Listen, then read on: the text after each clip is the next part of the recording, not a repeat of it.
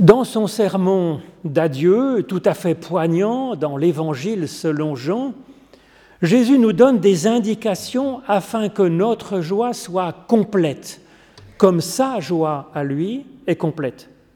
C'est son testament spirituel. Alors s'il permet de parler ainsi de joie dans un moment aussi terrible, c'est qu'il devrait être possible de vivre cette joie en, toutes circonstances, bonnes ou plus ou moins mauvaises, de notre existence. Aussi, au lieu de prendre une face de carême en cette période, je vous propose de relire ce passage de l'Évangile selon Jean au chapitre 15 et de rechercher cette foi joyeuse qui est celle de Jésus lui-même. Je suis la vraie vigne et mon Père est le vigneron. Tout sarment qui en moi ne porte pas de fruit, il l'enlève, et tout sarment qui porte du fruit, il le purifie encore afin qu'il porte plus de fruits. Et déjà vous, vous êtes purs à cause de la parole que je vous ai dite. Demeurez en moi et moi en vous. De même que le sarment ne peut porter du fruit de lui-même s'il ne demeure dans la vigne, de même vous non plus si vous ne demeurez en moi. Je suis la vigne et vous êtes les sarments. Celui qui demeure en moi et moi en lui, celui-là porte beaucoup de fruits, car sans moi vous ne pouvez rien faire.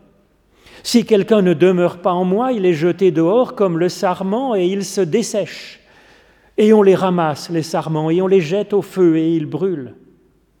Si vous demeurez en moi, et que mes paroles demeurent en vous, demandez tout ce que vous voulez, et cela vous arrivera. Mon Père est glorifié en ceci, que vous portiez beaucoup de fruits, et que vous deveniez mes disciples. Comme le Père m'a aimé, moi aussi je vous ai aimé, demeurez dans mon amour. Si vous gardez mes enseignements, vous demeurerez dans mon amour, de même que moi j'ai gardé les enseignements de mon Père et que je demeure dans son amour. Je vous ai parlé ainsi pour que la joie, la mienne, soit en vous et que votre joie soit complète. Voici mon enseignement. Que vous vous aimiez les uns les autres comme je vous ai aimé. Et puis ensuite, je voudrais vous lire dans la première page de la Bible un extrait de ce merveilleux et réjouissant récit de Dieu, à la fois créant le monde étape par étape pour faire émerger la vie du chaos et en même temps émerveillé de chaque étape de voir combien ce monde est bon. Dieu dit, que les eaux qui sont au-dessus, au-dessous du ciel s'amassent en un seul lieu et que la terre ferme apparaisse. Et il en fut ainsi, et Dieu appela la terre ferme terre, et il appela la masse des eaux mer. Et Dieu vit que cela était bon. Dieu dit alors que la terre donne de la verdure, de l'herbe porteuse de semences, des arbres fruitiers qui portent sur la terre du fruit selon leur espèce, et qui portent en eux leurs semences. Et il en fut ainsi. Et la terre produisit de la verdure et de l'herbe porteuse de semences selon ses espèces et des arbres qui portent du fruit et qui ont en eux leurs semences selon leurs espèces. Et Dieu vit que cela était bon.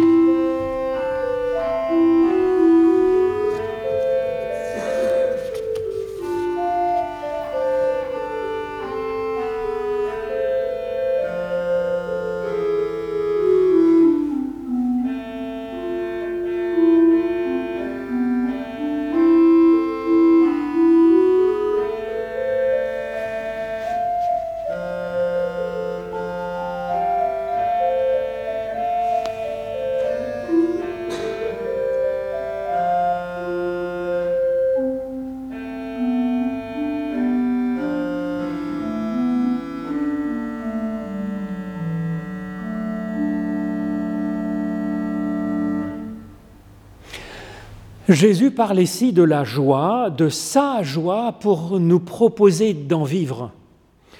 Il parle de cette joie au subjonctif, ce qui montre que ce n'est pas gagné d'avance, effectivement, et je pense que nous le remarquons.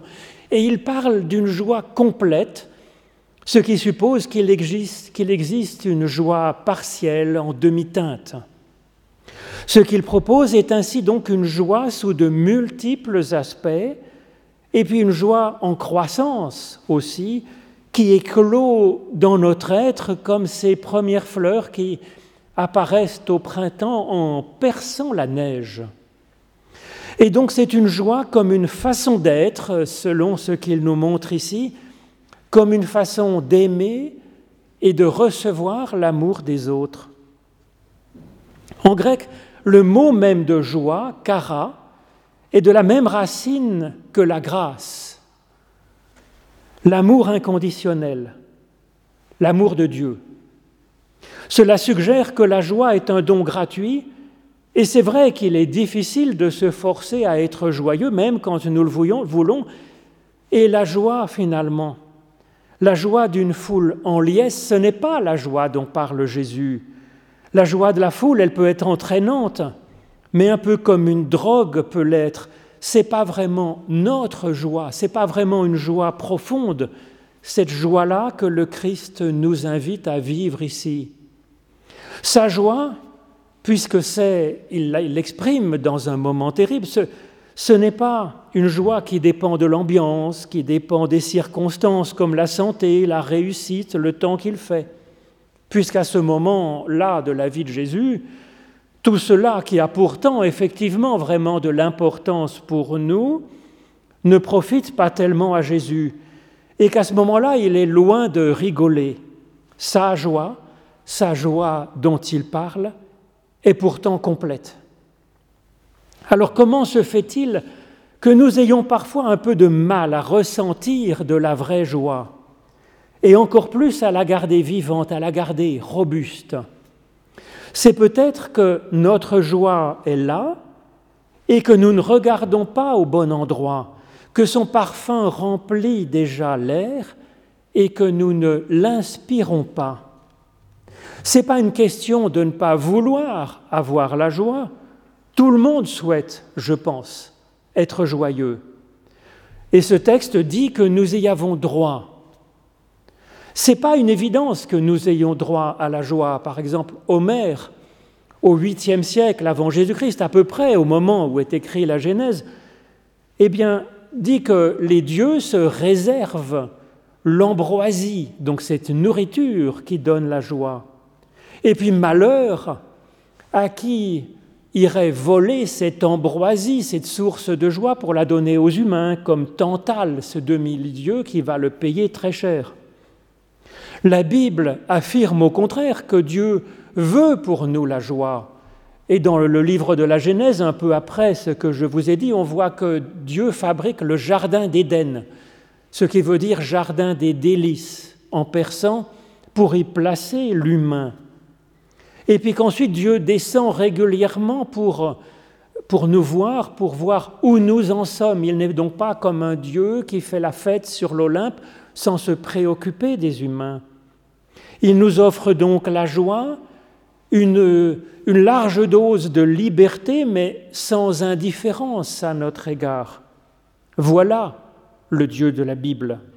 Nous sommes donc dans le jardin des délices, nous dit Jésus. Dieu nous offre la joie, la mettant à notre portée, à portée de nos mains, de notre bouche, pour en vivre. Alors où se situe le problème? Peut-être que nous ne regardons pas au bon niveau de la réalité. C'est vrai que nous sommes très concentrés sur les objets. Il nous semble être la réalité solide et vraie de cet univers, de ce monde. Cette parabole de Jésus, de la vraie vigne, nous invite à porter notre attention plutôt sur la vie et sur la qualité d'être comme étant le lieu réel plus solide, plus véritable, et que c'est dans ce registre-là que nous vivons la joie de Dieu. Il me semble que dans cette parabole de la vraie vigne, il y a trois réalités importantes qui sont soulignées. Trois réalités que je vous propose de repérer grâce à l'approche du philosophe Whitehead au début donc du XXe siècle, très important mathématicien d'abord, puis philosophe et théologien, fils de pasteur aussi, et qui est à l'origine des théologies du processus. On dit en anglais process théologie. La première chose qui est proposée, c'est de se réjouir d'être comme un sarment dans la vigne. Selon cette parabole de Jésus, nous sommes l'extrémité verdoyante d'une jeune pousse. Ce que nous sommes à cet instant même, finalement, est le résultat, le fruit d'une longue histoire qui remonte jusqu'au tout début de l'univers. Cette histoire a connu de beaux moments et des événements terribles, des choses plus ou moins belles dans ces milliards d'années. Tout cela, finalement, est notre genèse. Cela nous a constitués, cela a assemblé, je ne sais pas, de l'eau, de l'azote, du sel, différents minéraux, différents métaux et d'autres atomes improbables pour constituer notre corps vivant. Nous sommes aussi faits de culture, de traces de rencontres, de vie en ce monde, de personnalités, de mémoires et de choix. Et puis nous voilà, tels que nous sommes, sarments d'une vigne qui remonte à bien, bien longtemps, et qui s'étend plus largement ailleurs dans de multiples formes de vie. Et donc le premier geste que nous propose cette histoire de vigne et de sarment, c'est de prendre conscience de cela, de contempler cela dans son ensemble, de saisir que tout cela fait partie de ce que nous sommes en réalité, et donc de ce qu'est notre monde.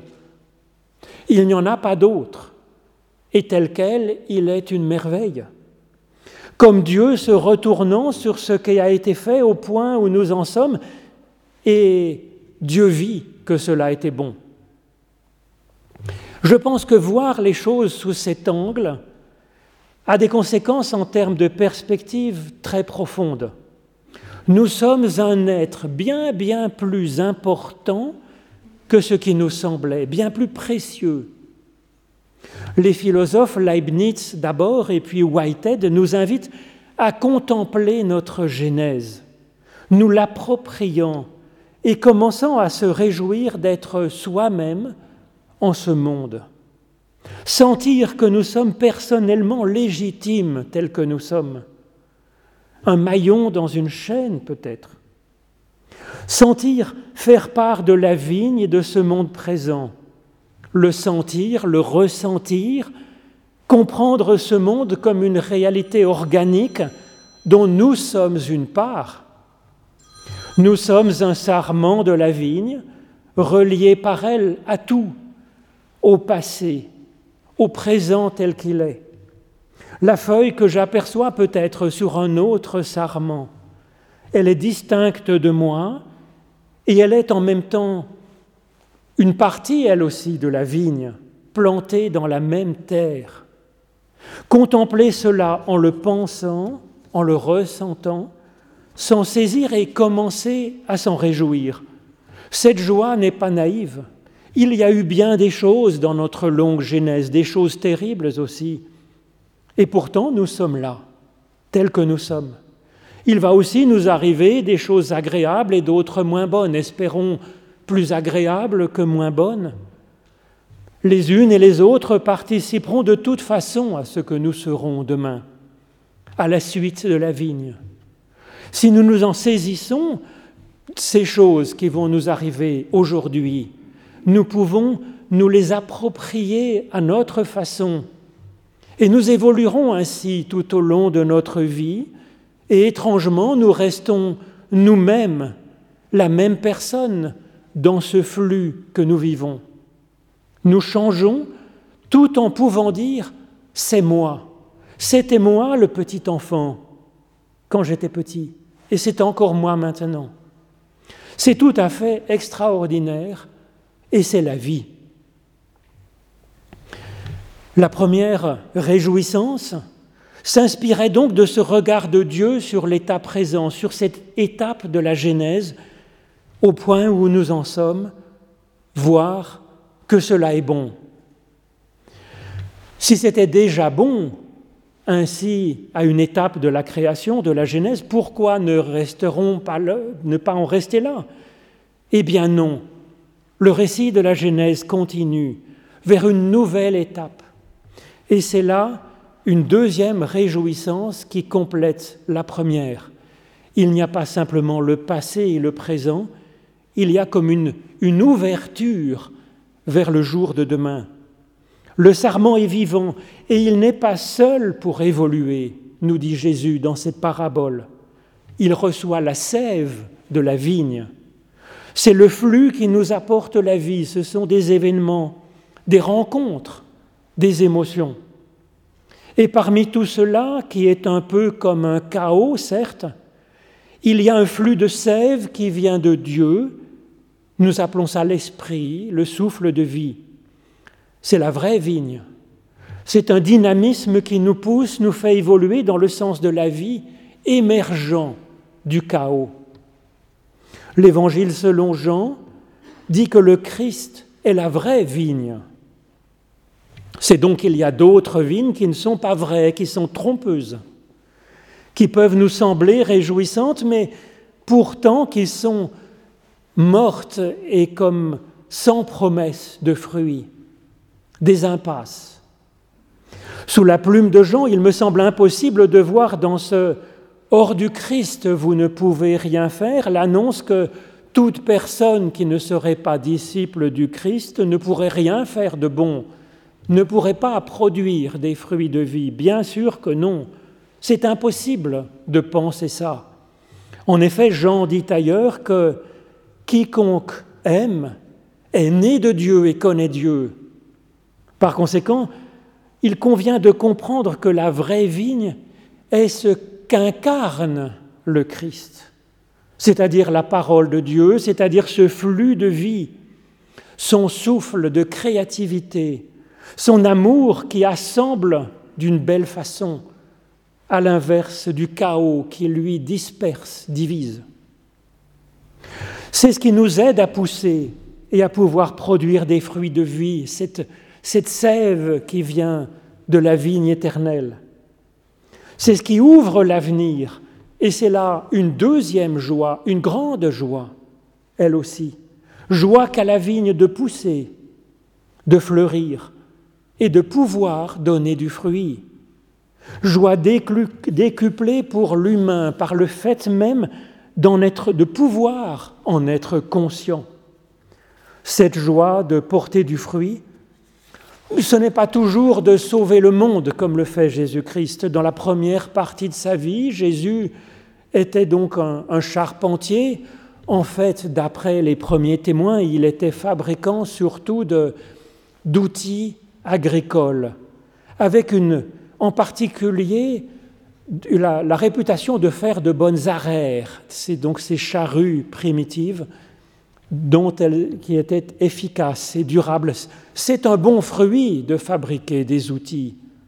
Jean, lui, qui écrit cet évangile, était pêcheur de poissons. Ben, c'est bien aussi. Donc nous pouvons produire notre propre fruit selon l'arbre ou l'herbe que nous sommes. Reste une troisième dimension à la joie. Il est bon et joyeux donc d'honorer notre genèse passée, individuelle et collective. Il est bon et joyeux de porter du fruit quand l'occasion se présente et puis de pousser, de tendre vers l'avenir, de passer ainsi au futur. Seulement c'est infiniment meilleur quand cette créativité s'inscrit dans un projet constructif. Et donc il y a du tri à faire dans notre créativité possible. À l'image du Dieu vigneron que nous présente Jésus, avec cet amour qui s'occupe de nous, avec les tendres soins et la patience qu'a un vigneron pour sa vigne.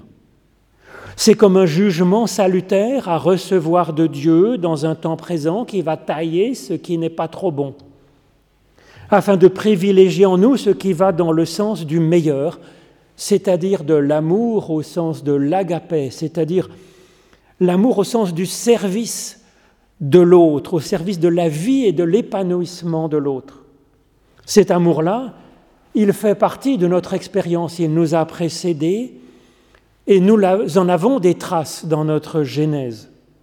Il est discerné par la première joie, reconnaissant dans notre histoire et dans l'histoire du monde combien cette façon de faire par l'amour agapé est vraiment source de vie. Mais chaque geste de cette qualité d'amour soigne un petit sarment et en même temps renforce la vie entière par l'attachement qu'il existe entre les différents sarments constituant la vigne tout entière.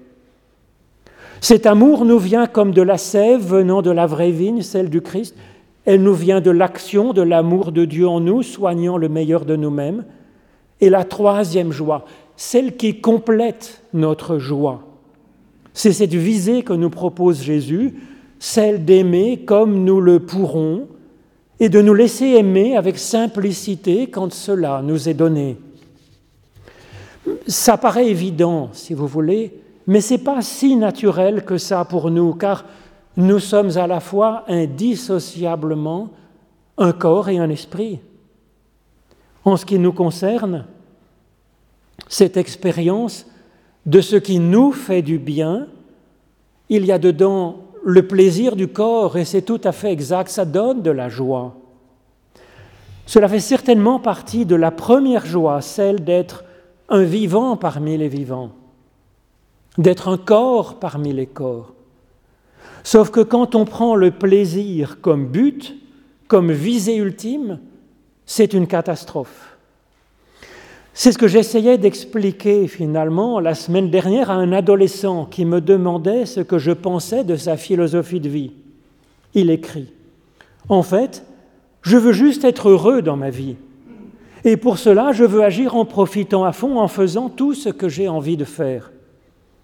Et il angoissait de se demander ce qu'en pensait Dieu de cette philosophie de vie, si cela ne compromettait pas son avenir éternel et son bonheur dans la vie future. Alors j'ai essayé d'abord de lui expliquer que Dieu ne, ne veut que notre bonheur et notre joie, et que Dieu n'a rien contre le fait que nous prenions du plaisir dans la vie, le plaisir du corps, que cela fait partie des bénédictions que Dieu nous donne par grâce. Et puis j'ai essayé ensuite d'expliquer à ce jeune homme que néanmoins, le bonheur en cette vie n'est certainement pas de prendre le plaisir comme étant le but de sa vie. La recherche du plaisir devient alors pour nous comme un tyran sanguinaire, alors que le plaisir est une bénédiction quand il est reçu par surprise, par surcroît du reste. Et donc pour reprendre la parabole de Jésus, la recherche du plaisir est une fausse vigne. Pour être heureux et pour connaître la joie profonde, il est bon de prendre comme idéal l'amour que Christ a manifesté, le service mutuel donné et reçu. C'est ce que place Jésus au cœur de son testament spirituel. C'est ce que reprend Whitehead dans cette troisième réjouissance qu'il nous propose, et c'est ce que dit aussi une ancienne sagesse paysanne? Pour récolter du bonheur dans ton champ, sème du bonheur dans le champ du voisin. Cela fait que, même pour notre propre intérêt, il est bon de prendre pour idéal cet amour que le Christ nous révèle par ses paroles, par ses actes, par sa vie tout entière et même malheureusement par sa mort exécutée. Et puis de s'ouvrir ainsi à sa joie complète. Amen.